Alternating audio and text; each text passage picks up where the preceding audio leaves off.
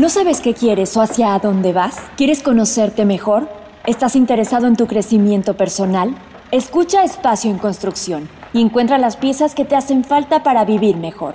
Gus Quijas, apasionado del comportamiento humano. Alice Nagmar, psicóloga clínica. Claudia Quijas, semióloga. Esto es Espacio en Construcción.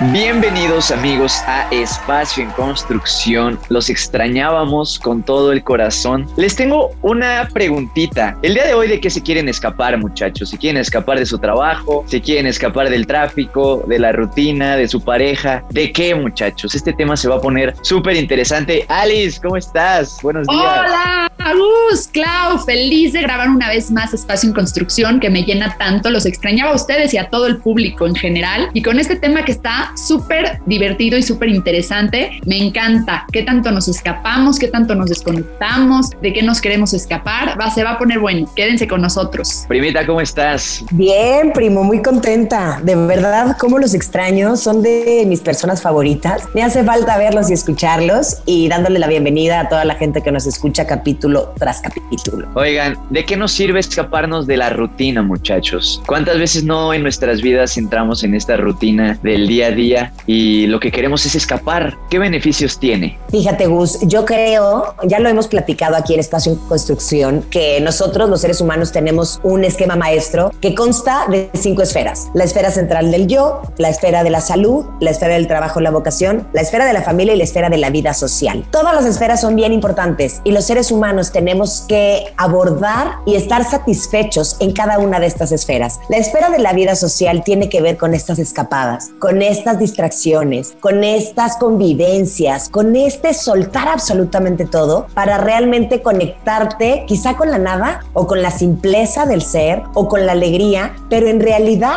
todo esto que son las escapadas es el motor del ser humano. Por eso yo digo que es bien importante escaparte de vez en cuando.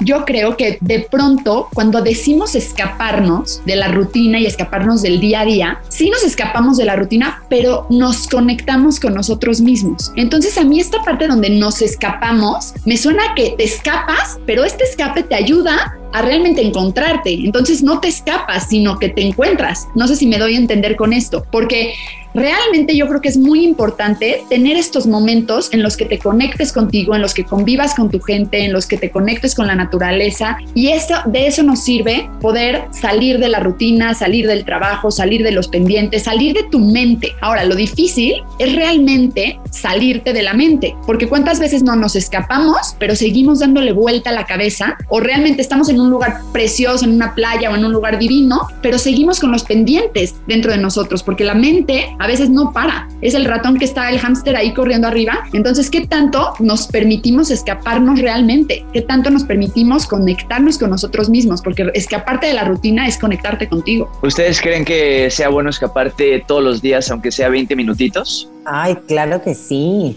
Yo creo que sí, yo creo que es como muy sano, ¿no? Yo generalmente cuando trabajo con adolescentes sobre todo, también lo hago con algunos adultos dependiendo la situación y el contexto, pero les pido que hagan cinco actividades diarias. Y no, no necesariamente diarias, pero semanal. Semanales tienen que cumplir con las cinco actividades. Y todo el mundo va a creer que las actividades son pues el trabajo, efectivamente una de las actividades es el trabajo, otra de las actividades es el ejercicio, otra de las actividades es la parte este, manual, en donde conectes con esta parte motriz, manual. Y otra de las actividades es el entretenimiento y la última es el ocio, el no hacer nada. Entonces yo creo que dentro de tu rutina tiene que haber estas dos actividades de entretenimiento y ocio. Y cuando digo ocio es realmente no hacer nada, realmente conectar contigo, con, ver el techo y no tienes que irte a otro país, no tienes que irte a ningún lado para realmente poder escaparte y conectarte contigo mismo. Puede ser también a través de una meditación de 20 minutitos. ¿Algo vas a decir, prima? Eh, hace ratito estaba diciendo Alice, ¿no? Que de repente nos escapamos y que estamos,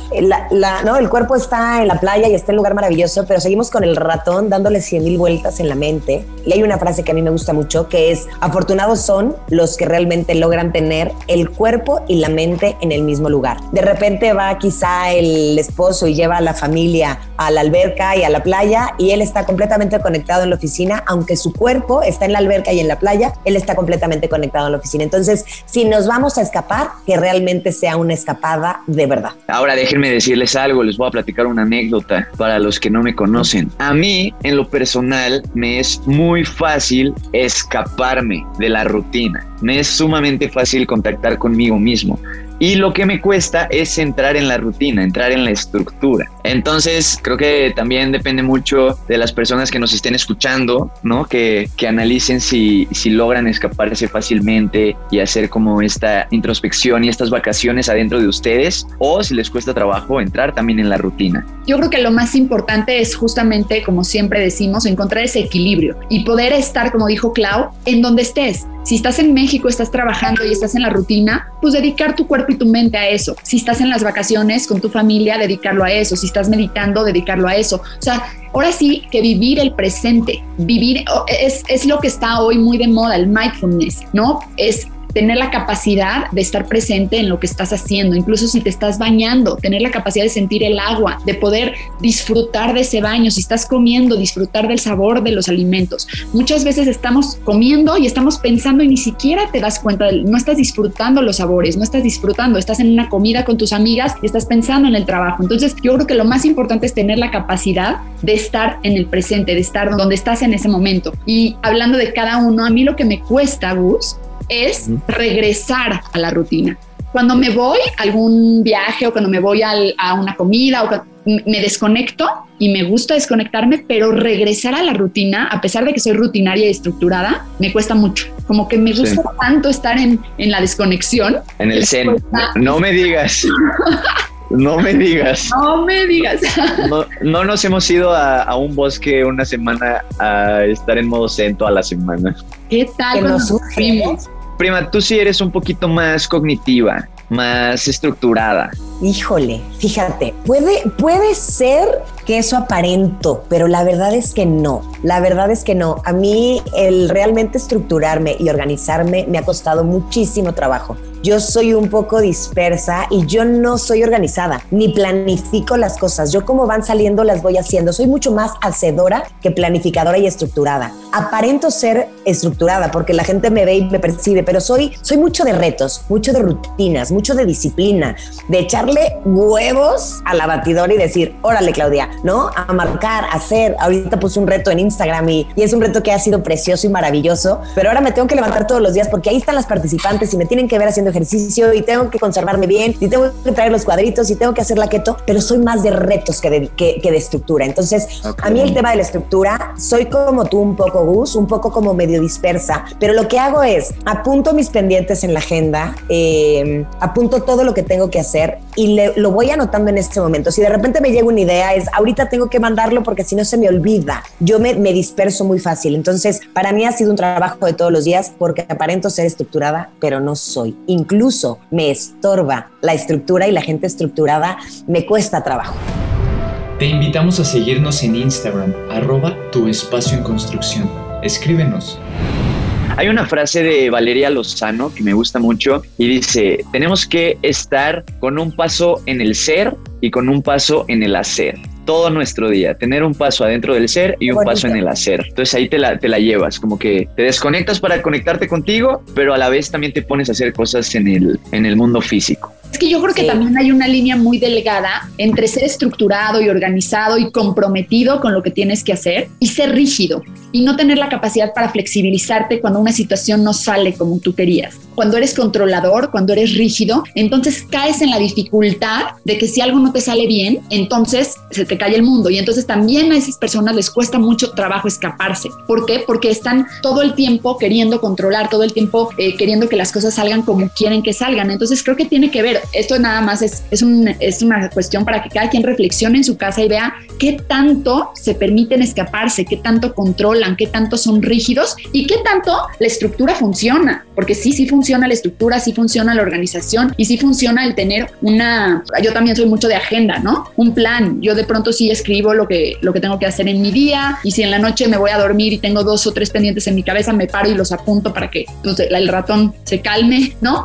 Sí sirve, por lo menos en mi caso a mí la estructura y la organización creo que es una gran herramienta, siempre y cuando no caigamos en el extremo de la rigidez y del control. Es bien, bien importante esto que acabas de decir, Alice, porque esta rigidez, este control, esta soberbia, porque la gente que es estructurada también puede llegar a ser muy soberbia. Eh, la estructura, la autoexigencia, todo esto, cuando ya nos vemos como en ese polo, ya estamos completamente eh, regidos por el miedo, ¿no? Y por nuestros rollos existenciales. Y ahora, Sí, no, o sea, como que la estructura puede ser una parte y la escapada puede ser otra, pero ¿qué tanto nos estructuramos y qué tanto nos permitimos escapar? ¿Qué tanto nos organizamos? Tú, Gus, ¿qué tanto te organizas? ¿Qué tanto te comprometes? ¿Qué tanto de repente sueltas? ¿Cómo, ¿Cómo es tu vida en este tema? Estamos hablando sin duda de un equilibrio, ¿no? Prima de estar en tu día en, un poquito la escapada y un poquito eh, el trabajo, ¿no? El, hacer, la acción. Eh, ahora me preguntas, ¿qué tanto es mi, mi estructura? Pues mira, gracias a Dios crecí en bandeja de oro. La verdad es que nunca tuve la necesidad de estructurarme.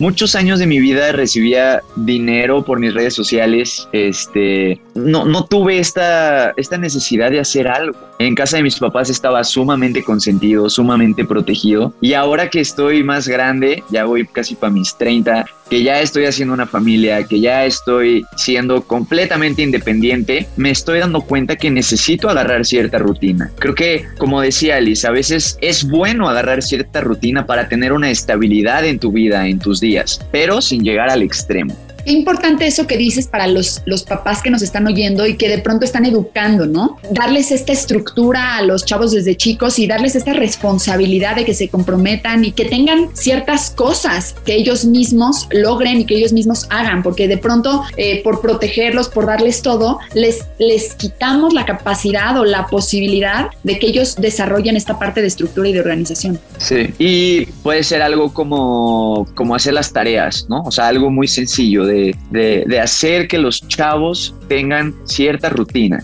y también que se desconecten en equilibrio. Claro. A mí, a mí alguna vez cuando eran chiquitos, cuando era chiquito Ignacio, me dijo, Sumis, si él ya se puede abrochar las agujetas, no le abroches las agujetas. O sea, ya hay que dejar que los niños hagan lo que puedan hacer y ser libres de que ellos se topen con pared, que se caigan, que se equivoquen, que se vuelvan a reinventar, porque de repente los papás, porque queremos tenerlos en esta bandejita de oro y que no queremos que les pase nada, y de repente los hacemos como muy dependientes o les resolvemos toda la vida, pero yo creo que sí hay que dejarlos un poquito libres y como dices, Gus, también, ¿no? Con una estructura, con unos horarios, pero también con estos tiempos de, de ocio, de diversión, ¿no? Para que tenga un poquito de equilibrio su vida desde que son chiquitos. Ahora, déjenme platicarles algo. Ya saben que me encanta todo el tema de los alimentos. Hay ciertas sustancias, como por ejemplo la cafeína, que ayudan mucho a encontrar esta estructura mental, como a, a empoderar tu parte cognitiva. También, por ejemplo, el Red Bull, no sé si alguna vez lo han probado, te hace mucho como entrar en esta parte mental, ¿no? O sea, si tienes algo que hacer como de trabajo y te tomas una buena taza de café, creo que puede ser bueno para agarrar la rutina de tu día a día y para cuando te quieras desconectar,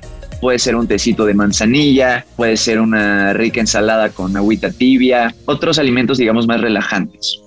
Yo ya metido en la comida, muchachos. Sí. Nos damos cuenta, Gus, que en esta parte de los alimentos sí tienes estructura. En esta parte de los alimentos sí te, no te cuesta tanto trabajo este, organizarte. Sí. Sí, cierto.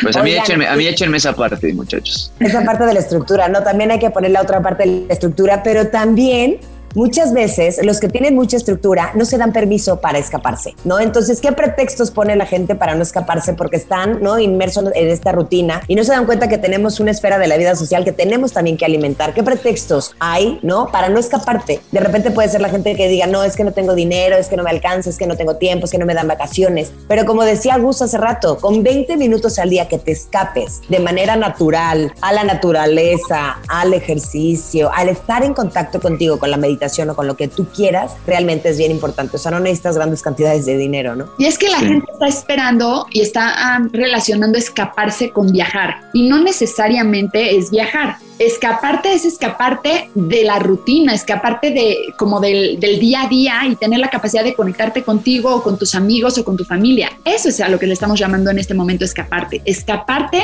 pues del día a día, ¿no? Te invitamos a seguirnos en Instagram, arroba tu espacio en construcción. Escríbenos. Alice, ahorita me quedé pensando porque nos estabas compartiendo eh, lo que le sucede a uno de tus pacientes que le es muy difícil escaparse de su mente y contactar un poquito con su cuerpo. ¿no? ¿De casualidad toma mucho café? O sea, te lo pregunto porque sí hay ciertos alimentos y ciertas sustancias que no nos permiten escaparnos de nuestra cabeza. Wow, fíjate que no, no lo he indagado, no he indagado la, la forma que tiene de alimentarse. Sí sé que de pronto cuando come un alimento es excesivo en ese alimento. Entonces prefiere no probarlo, no probar el helado porque si come el helado se come 10 helados. Se va al extremo, ¿me entiendes? Entonces, Ok. pero no sé si toma mucho café y no sé cuál es su alimentación, que sería interesante Ok. indagar para saber por qué le cuesta tanto meterse a sus emociones, introyectar, meterse a la parte interna, porque generalmente Ujú. lo trato de meter y se vuelve a salir, se vuelve a, a- a- a subir a su mente. Yo aquí te contestaría de otra, de otra cosa, ¿no? De la semiología de la vida cotidiana que nosotros tenemos, los seres humanos, tres énfasis genéticos dentro del código genético. Todos los seres humanos tenemos el énfasis racional, el motriz y el emocional, pero uno de ellos lo tenemos mucho más desarrollado. Entonces hay gente que es mucho más racional y que va por la vida solamente con esta energía mental y del intelecto. Hay gente que va con la motricidad, con el ejercicio, con la fuerza, con el movimiento. Y hay gente que su fuerza está en la emoción. Entonces yo creo que también dependiendo del énfasis genético que tengas más desarrollado, es como tú, es, este énfasis genético es la perspectiva vital a través de la cual tú ves el mundo. Y la gente que es mucho más racional, pues ve el mundo a través del intelecto. La gente que es mucho más emocional ve el mundo a través de lo afectivo. Y la gente que es mucho más motriz ve el mundo a través del movimiento físico y corporal. Entonces también depende de cómo estás conformado, pero de repente los seres humanos no sabemos cómo somos ni cómo estamos conformados. También en la psicología hay un tipo psicológicos que también nos dicen cómo es la personalidad de la, del individuo. Y una de las cosas que nos enseñan para trabajar con las personas es tratar de llegarles desde, esa, desde ese tipo psicológico. Si una persona es muy mental, le tienes que llegar por la mente para que realmente conecte y, y pueda eh, de alguna manera entender, ¿no? Porque ese es su idioma, digamos. Entonces, de pronto, sí, sí, sí tienes que llevarlos a que conecten con su corazón o con su intuición, pero primero desde donde conocen. Les tienes que ir enseñando este otro idioma poco a poco. Que ya nos salimos un poco del tema de escaparnos, pero es interesante. Oye, pero es que esto que estás diciendo es, es bien interesante porque ahorita podemos conectar nuevamente con cómo conectar cuando te escapas. Si a un racional, a una persona que es mental, como tú dices, o yo digo racional, le das toda una explicación científica de lo que a él le puede ayudar a escaparse y soltar, él puede ver el beneficio y puede realizar, ¿no? Este esfuerzo se convierte en entusiasmo. Si a un emocional le das, ¿no? Todas las riquezas y todos los beneficios que puedes tener de escaparte, por supuesto que lo va a gozar y lo va a disfrutar y se va a dar marometas en el pasto feliz de la vida. Y si a un motriz le dices es momento de relajar el músculo o de subir a la montaña y de conectarte en la montaña, por supuesto que es, es bien importante eso que dices, Alice, porque ahora, ¿cómo conectar cuando te escapas? Yo creo que cada uno, dependiendo de su perspectiva de cómo ven el mundo, hay que conectarnos con eso y hay que escaparnos. ¿A quién le invitamos? Clau, me gustó mucho lo que dijiste. Entonces es mental, motriz y emocional. Yo, yo, acá es el énfasis genético racional, motriz y emocional. Ya, si Yo- yo- soy este, un- Súper, súper emocional y motriz. O sea, emocional por el tema de las emociones y motriz por el tema del ejercicio. Tal vez el racional es el que me, me cuesta más trabajo. Y a ti hay que llegarte por ese, por ese lado, por lo motriz Ah. y por lo emocional. Porque como bien digo, si les llegas por el otro lado, no lo van a alcanzar a leer. Yo creo que es bien importante, ¿no? Seas como seas, seas motriz, seas emocional, seas racional, es bien importante darte cuenta y tratar de conectar con eso para realmente desconectarte del día a día. Es bien importante darnos cuenta que nos podemos desconectar para poderle dar un poquito más de motor y fuerza a nuestras actividades del día a día. Y a mí me gustaría que quede pendiente un episodio para hablar de los tipos psicológicos y del- de la parte de la personalidad en cuanto a lo racional, lo motriz y lo emocional, porque creo que la gente se va a quedar picada con estos temas, porque nada más dimos una probadita. Me Y hay que late. hacerlo para el próximo. Oigan, pues hemos llegado al cierre del programa. ¿Algo más que quieran agregar? ¿Con qué te quedas, prima? Yo me quedo con que es indispensable abordar eh, nuestra esfera de la vida social, que esta esfera nos da muchísimo motor, muchísima fuerza para seguir caminando y es bien importante que nos demos este espacio para escaparnos y conectarnos con nosotros mismos, como decía Alice, ¿no? Escaparte no es escaparte de ti, es reconectar contigo y meditar y darte cuenta de dónde estás, cómo estás y hacia dónde vas. Entonces, escápense, escápense un ratito de la rutina para poder alimentar lo más profundo de su ser y sacar fuerza para hacer todo lo demás que tengan que hacer. Gracias, primita. Alice, ¿con qué te quedas de este episodio? Yo me quedo con aprender a estar en el presente, aprender a que si me voy a escapar, me escape y mi cuerpo y mi, mente, como dijo Clau, estén en ese momento. Y si estoy trabajando, que mi mente y mi cuerpo estén trabajando. Tener la capacidad para estar en el momento presente, con eso me quedo. Gracias, Alice. Pues yo me quedo con que si eres una persona mental, intentes darte unas escapadas hacia tu cuerpo, hacia relajarte, igual y un masaje, una meditación, un viajecito a la playa. Y si eres una persona como yo, muy emocional, intenta darte también unas escapadas al trabajo, a hacer cosas. Creo que podemos encontrar ese equilibrio que nos va a hacer sentir bastante, bastante bien. Y les tengo una última pregunta. ¿Tú destruyes o construyes? Esto fue Espacio en Construcción. Bye chicos. Vámonos, escápense. Estructurados, escaparnos ya. Let's go.